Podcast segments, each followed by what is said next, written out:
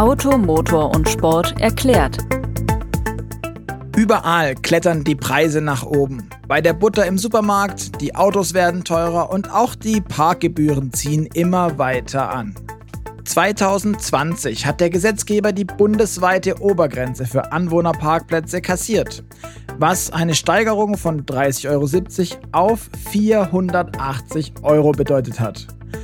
Wie die verschiedenen Städte mit diesem neuen Spielraum umgehen, was es für neue Regeln in Sachen Parken gibt, das hat alles mein Kollege Claudius Mainz recherchiert, dem ich jetzt hier herzlich begrüße und sage, hallo Claudius, schön, dass du dir Zeit genommen hast und wir heute ein bisschen über das Thema Parken sprechen können. Hallo Luca, grüß dich. Claudius, das Parken ist jetzt nicht gerade die Lieblingsdisziplin der meisten Autofahrer. Parkplätze sind eng, macht nicht jedem Spaß, nicht jeder kann es vielleicht auch so gut. Jetzt sagst du, das Parken wird auch noch teurer. Kannst du mir erklären, was steckt denn da dahinter? Es wird einem lang gehegten Wunsch der Städte nachgegeben, das Parken deutlich zu erhöhen. Bisher kostete es maximal 30,70 Euro und das drei Jahrzehnte lang. Seit 1993 war das so 30,70 Euro maximal pro Jahr wohlgemerkt. Es gab auch Städte, die drunter lagen, aber in der Spitze sind das dann etwa acht Cent pro Tag für einen Parkplatz, äh, zum Beispiel in München in der Innenstadt oder in Hamburg in der Innenstadt oder Stuttgart Stadtmitte. Das ist sportbillig, vielen Städten zu billig und deshalb haben sie jetzt gesagt, wir brauchen hier realistischere Preise und ähm, konnten aber nicht einfach erhöhen in den vergangenen Jahren. Dazu brauchten sie, weil es im Straßenverkehrsgesetz geregelt war, das ist ein Bundesgesetz. Deshalb musste der Bundesgesetzgeber, also Bundestag und Bundesrat, mussten das Ganze beschließen.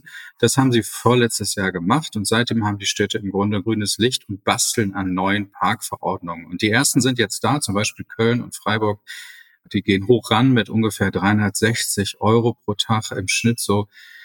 Die meisten Städte, das sind etwa ein Euro pro Tag. Das ist auch der Wunsch, den die Grünen zum Beispiel immer wieder vortragen. Ein Euro pro Tag muss es kosten. Die Union geht ein bisschen niedriger ran. Die sagt 25 Cent pro Tag, also ein Viertel. Aber alle sind sich im Grunde einig darüber, dass 8 Cent viel zu günstig ist. Aber am Ende ist es doch immer noch relativ günstig, oder? Ähm, es kommt immer darauf an, aus welcher Perspektive man das Ganze betrachtet. Wenn man es vergleicht mit einem Tiefgaragenstellplatz in äh, Frankfurt, der kostete bei der letzten Erhebung von Immonet vorletztes Jahr 290 Euro. In Hamburg und Berlin waren es unter 200 Euro pro Monat wohlgemerkt. Wenn man es damit vergleicht, dann, also man nähert sich beim Tiefgaragenstellplatz ungefähr bei 10 Euro pro Tag im Moment, wenn man es umrechnet. Und äh, da ist ein Euro pro Tag auf der Straße auch immer noch vergleichsweise günstig. Aber man darf nicht vergessen, es gibt schlicht und ergreifend in vielen Städten nicht genügend Parkplätze, weil zum Beispiel beim Bau dieser Häuser, wenn es Altbauten sind, das gar nicht berücksichtigt wurde. Und viele Stellplatzverordnungen in den einzelnen Bundesländern sehen gar keine Parkplätze mehr vor. Man hat das Auto quasi schon vor Jahren ausgeklammert, wenn man eben davon ausgeht, dass in Zukunft ähm, viele Familien gar kein Auto mehr haben wollen. Das ist in Teilen natürlich realitätsfremd. Viele brauchen trotzdem das Auto.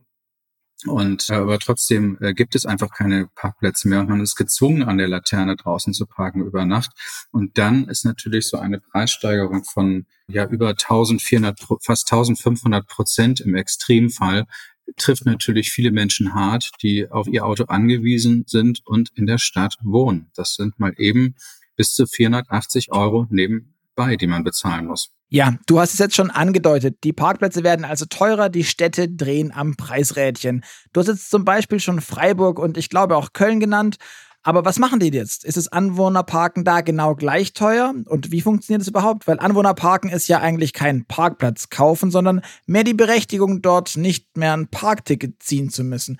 Was gibt's da für neue Konzepte bei diesen Städten? Ja, bisher war es ja so, dass man auch ein großes Wohnmobil für 30,70 Euro pro Jahr im, im, Anwohnergebiet abstellen konnte. Das war sportbillig. Und zum Beispiel Köln sagt jetzt, äh, wir stellen überhaupt keine Anwohnerparkausweise mehr für Wohnmobile aus. Viele Stadtbewohner kennen das ja. Da sind teilweise ganze Straßenzüge im Winter vollgeparkt mit Wohnmobilen, die nur im Sommer bewegt werden.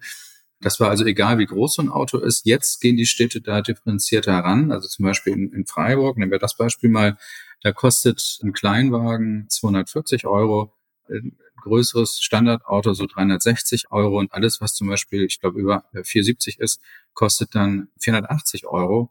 Also man guckt sich den Verbrauch an Verkehrsfläche an und den legt man dann äh, zugrunde. Ja, das heißt aber, Freiburg holt da auch alles raus. Ja, nicht nur Freiburg, die sind ja mit, mit die Ersten, es werden jetzt viele Städte nachziehen.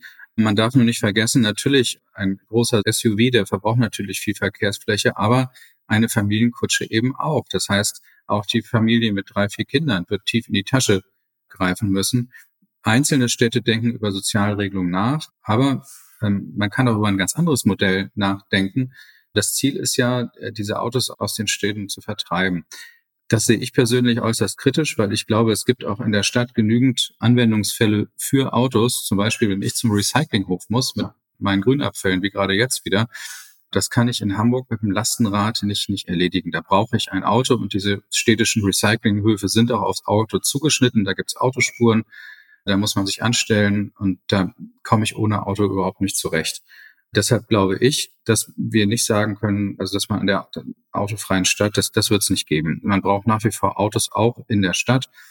Hamburg geht hier einen etwas anderen Weg. Hier werden Anwohnerparkzonen ausgeweitet. Das bedeutet, es ist nur moderat teurer geworden. Ich glaube, man liegt da jetzt um die 60 Euro in Hamburg. Ähm, dafür gibt es mehr Anwohnerparkzonen. Das heißt, die Anwohner, die dort leben, die finden vor ihrer Haustür einen Parkplatz und äh, stehen nicht in Konkurrenz zum Beispiel mit Pendler, die einfach nur zur nächsten U-Bahn-Station wollen. Das ist nämlich auch ein großes Problem, dass Wohngebiete oft in der Nähe von U-Bahn-Stationen, S-Bahn-Stationen liegen und dann tagsüber, aber auch abends zugeparkt werden von Pendlern, die eigentlich ganz woanders hin wollen.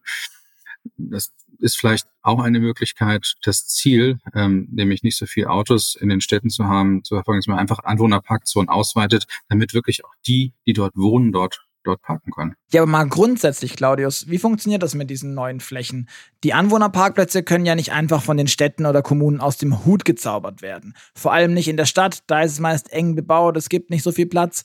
Wo kommen die her? Wie werden die neu geschaffen? Nee, das sind eigentlich die Parkflächen, die es vorher auch schon gab. Nur bisher konnte sich da jeder hinstellen in Hamburg. Ähm, jetzt dürfen da nur noch Anwohner parken. Und wenn man da als Externer parken möchte, dann muss man sich im Internet einen Anwohnerparkausweis für diesen Tag kaufen. Äh, und dann darf man da auch parken. In Hamburg wird momentan kritisiert, dass diese Parkzonen nicht genügend ausgeschildert sind, dass es teilweise nur am Parkscheinautomaten zu sehen ist. Ähm, wenn man sich dann, es gibt auch Automaten, wenn man im Internet nicht sowas ziehen kann, dann kann man das auch am Automaten machen und ähm, dass es momentan so ein Beschilderungsproblem ist. Aber die, diese Parkplätze kommen nicht aus dem Nichts, sondern die sind schon da, aber es dürfen dann eben in Zukunft nur noch Anwohner dort parken. Besucher brauchen Parkausweis und Pendler, die sollen auf die P&R-Parkplätze, die es in Hamburg auch reichlich gibt, die nur nicht vernünftig genutzt werden. Ja, aber das Parken allgemein ist ja schon ziemlich in der Kritik und es gab, wenn ich mich richtig erinnere, auch jetzt kürzlich erst ein Urteil, über das du in Automotor und Sportausgabe 9 geschrieben hast.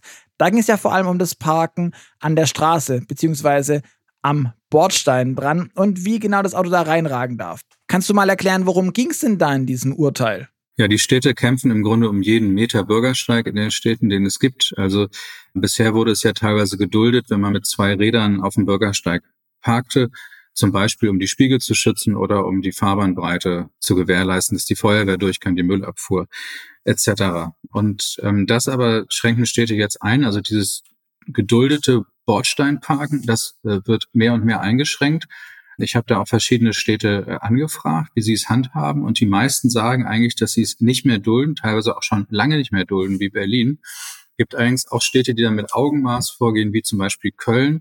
In Köln wird dieses Bordsteinparken, auch wenn es per Schild nicht ausdrücklich vorgesehen ist, darüber reden wir ja, wird dieses Bordsteinparken zum Beispiel in der Innenstadt überhaupt nicht geduldet.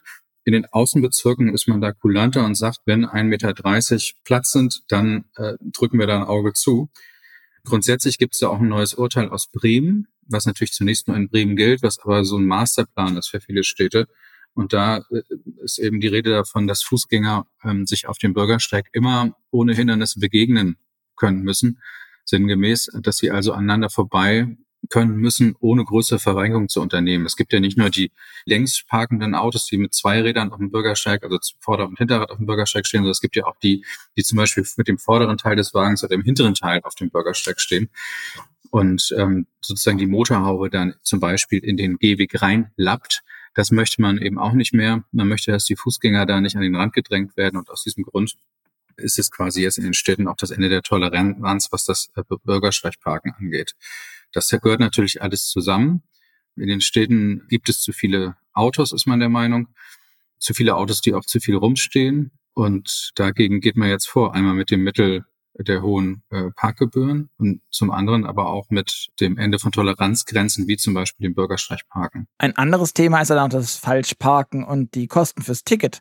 Was wurde denn da geändert? 2023 gab es ja neue Regeln, richtig? Ja, so eine abgelaufene Parkuhr zum Beispiel, die kostet jetzt zwischen 20 und 40 Euro, Parken im absoluten Halteverbot mindestens 25 Euro. Wenn man auf einem Behindertenparkplatz parkt, sind es 55 Euro Ladesäulen zu parken zum Beispiel. Ähm, da wird in vielen Städten jetzt auch durchgegriffen. Das wird ja auch bisher nur mit, mit dem Strafzettel geahndet. Mittlerweile wird auch in vielen Städten einfach also sofort abgeschleppt, wenn man da falsch parkt. Also es ist für Autofahrer deutlich schwieriger geworden, in Städten sich zu bewegen. Auf der anderen Seite gibt es natürlich auch immer wieder Anreize, dann doch das Auto zu nehmen. Also ich zum Beispiel fahre ein Elektroauto, mit dem parke ich in der Hamburger Innenstadt. Ich lebe in Hamburg, ähm, parke ich umsonst. Ich glaube, in Stuttgart ist es ähnlich. In Stuttgart selbst gibt es diese Elektroauto-Parkfreiheit nicht mehr. Das wurde zum Jahresende ungefähr gekippt. Jetzt zahlen auch E-Autos. Ich habe persönlich überhaupt keinen Anreiz, mit dem Zug zu fahren. Da kostet mich das sechs, sieben Euro Fahrkarte und mit dem Auto parke ich einfach kostenlos in der Stadt. So, das sind natürlich Anreize, das Auto dann doch zu benutzen, denn auch so ein Elektroauto frisst ja Platz. Also so richtig durchdacht wirkt das alles auf äh, mich nicht und eben auch diese soziale Komponente ist für mich zu wenig äh, im Blick, denn es gibt einfach noch genügend Menschen in der Stadt, die ihr Auto jeden Tag brauchen und die können nicht von heute auf morgen äh, diese Gebühren wuppen und die können aber vor allem auch nicht ihr Auto einfach abschaffen. Und ich glaube, diese Menschen werden ihr Auto behalten und zähneknirschend zahlen. Das Geld wird dann an anderer Stelle fehlen, zum Beispiel für den Restaurantbesuch beim Griechen um die Ecke.